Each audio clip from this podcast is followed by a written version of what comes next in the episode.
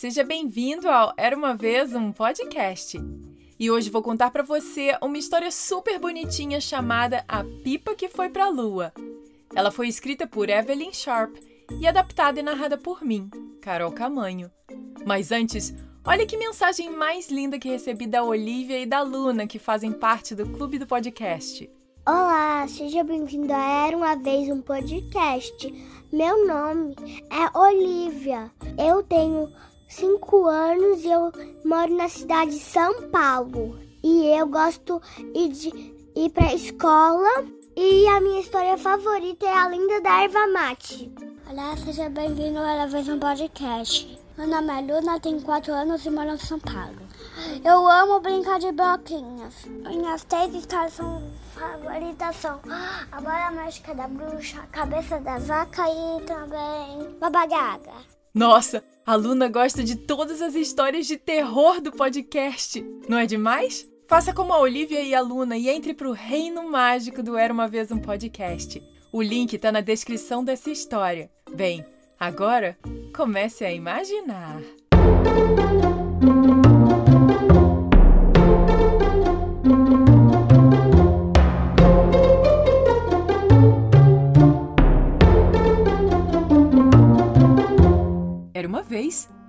menino chamado Tom e uma menina chamada Ana. Ele havia feito a maior pipa da aldeia e Ana havia pintado uma grande lua redonda nela, juntamente com várias estrelas. Tom se sentiu muito orgulhoso de si mesmo quando correu para a praça da aldeia para voá-la. Fiquem para trás! Ele disse quando as meninas e meninos vieram se aglomerando ao seu redor. Agora vocês vão ver minha pipa voar até a lua. Tom estava fazendo um grande alarde sobre sua pipa, mas não é todo dia que alguém tem a chance de empinar a maior pipa da aldeia, principalmente quando você tem apenas sete anos de idade. Ele ficou muito triste, no entanto, quando viu que sua pipa não tinha intenção de voar até a lua. Cada vez que ele a jogava para o alto, ela caía de volta na grama e, embora tentasse de novo e de novo, qualquer um poderia ver que algo estava errado com a maior pipa da aldeia. Tom ficou vermelho, piscou os olhos e lembrou a si mesmo que tinha sete anos. Era difícil engolir que ele tinha gasto tanto tempo fazendo a pipa e ela nem voava. Mas quando todas as meninas e meninos começaram a rir, apontaram os dedos para ele e começaram a zombar. Foi impossível segurar as lágrimas por mais tempo. As crianças, no entanto, apenas riram mais quando o pequeno fabricante da pipa, de repente, se jogou no chão e começou a chorar.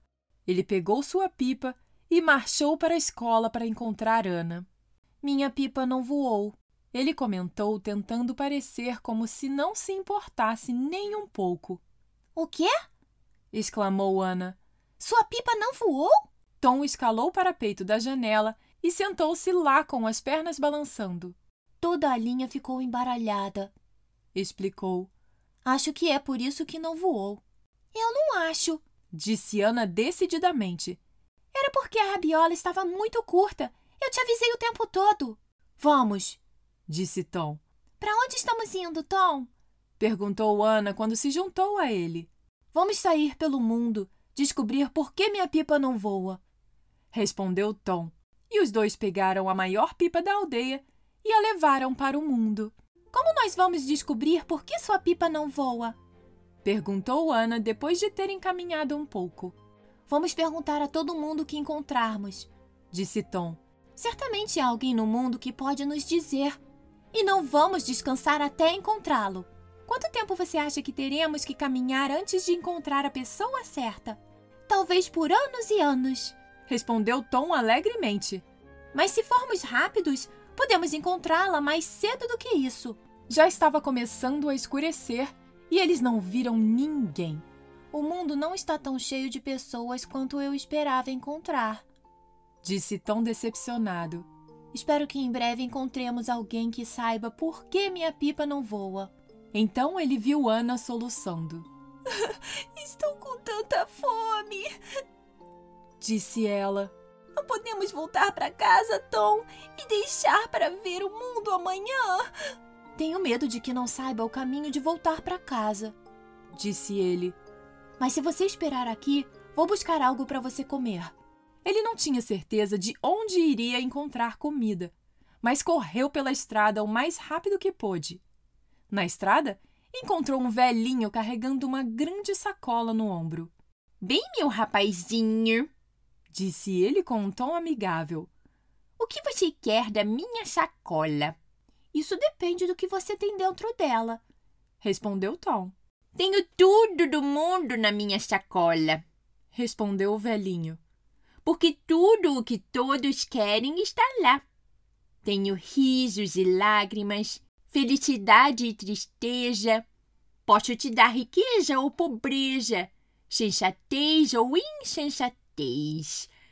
É uma forma de descobrir as coisas que você não sabe e um jeito de esquecer as coisas que você sabe. Você quer um brinquedo que mude sempre que desejar? Ou um livro que conte histórias sempre que você o abrir? Escolha o que quiser e será seu.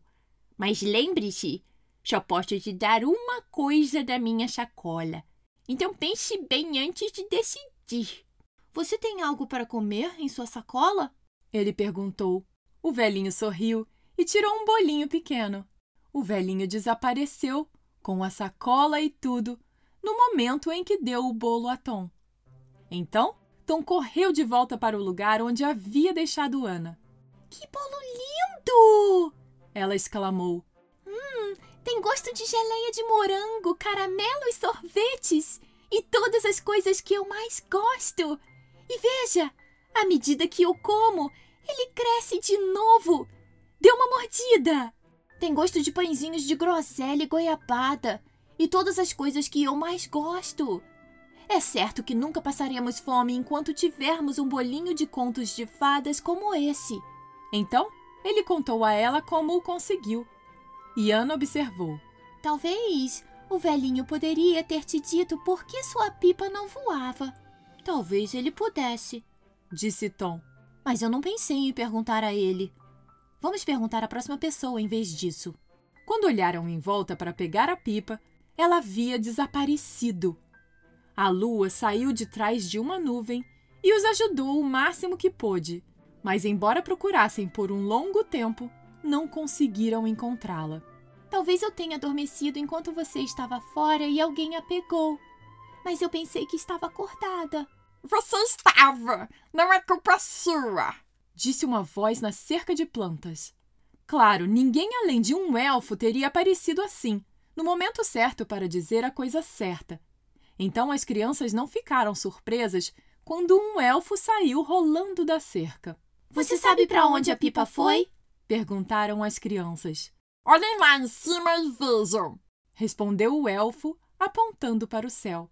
O céu estava coberto de estrelas, centenas e milhares delas, todas cintilando ao redor da lua, exatamente como Ana as tinha pintado na pipa. Uma delas era diferente de todas as outras. Tinha uma cauda longa e brilhante que brilhava como um enfeite de árvore de Natal e estava correndo pelo céu a uma velocidade tão grande que as outras estrelas tiveram que sair do seu caminho como puderam. A maioria das pessoas que olharam para suas janelas naquela noite pensaram que viram um cometa, mas Tom e Ana sabiam mais do que eles.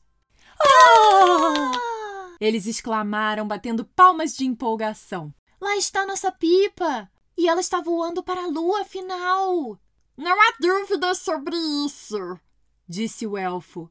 Mas por que não voou para a lua esta tarde quando todos os outros meninos estavam olhando? perguntou Tom. Porque não havia uma lua para voar, é claro, respondeu o elfo. Então, se eu tivesse pintado o sol nela em vez da lua, ela teria voado esta tarde! exclamou Ana. Você está certa, disse o elfo. Por que você pintou a lua? Bem, você vê, a lua é tão bonita e fácil, explicou Ana. Tudo que você precisa fazer é desenhar um círculo em volta do maior prato que você pode encontrar E então você tira o prato e pinta os olhos, o nariz, a boca e pronto. Você quer ir para a lua? perguntou o elfo. Ana olhou em volta e lá estava Tom ainda olhando para a estrela com a cauda longa, que causava tanta agitação no céu. Nesse momento, ela atingiu a lua e entrou diretamente nela com um grande splash. Sinto muito, Tom disse ao elfo. Não é a lua que queremos, é a pipa. E a pipa foi para a lua. Gostaria que tivesse esperado para me levar com ela. Eu terei o maior prazer em levá-los lá. Vou chamar um cometa imediatamente. Ele colocou os dedos na boca e assobiou o suficiente para chegar ao céu.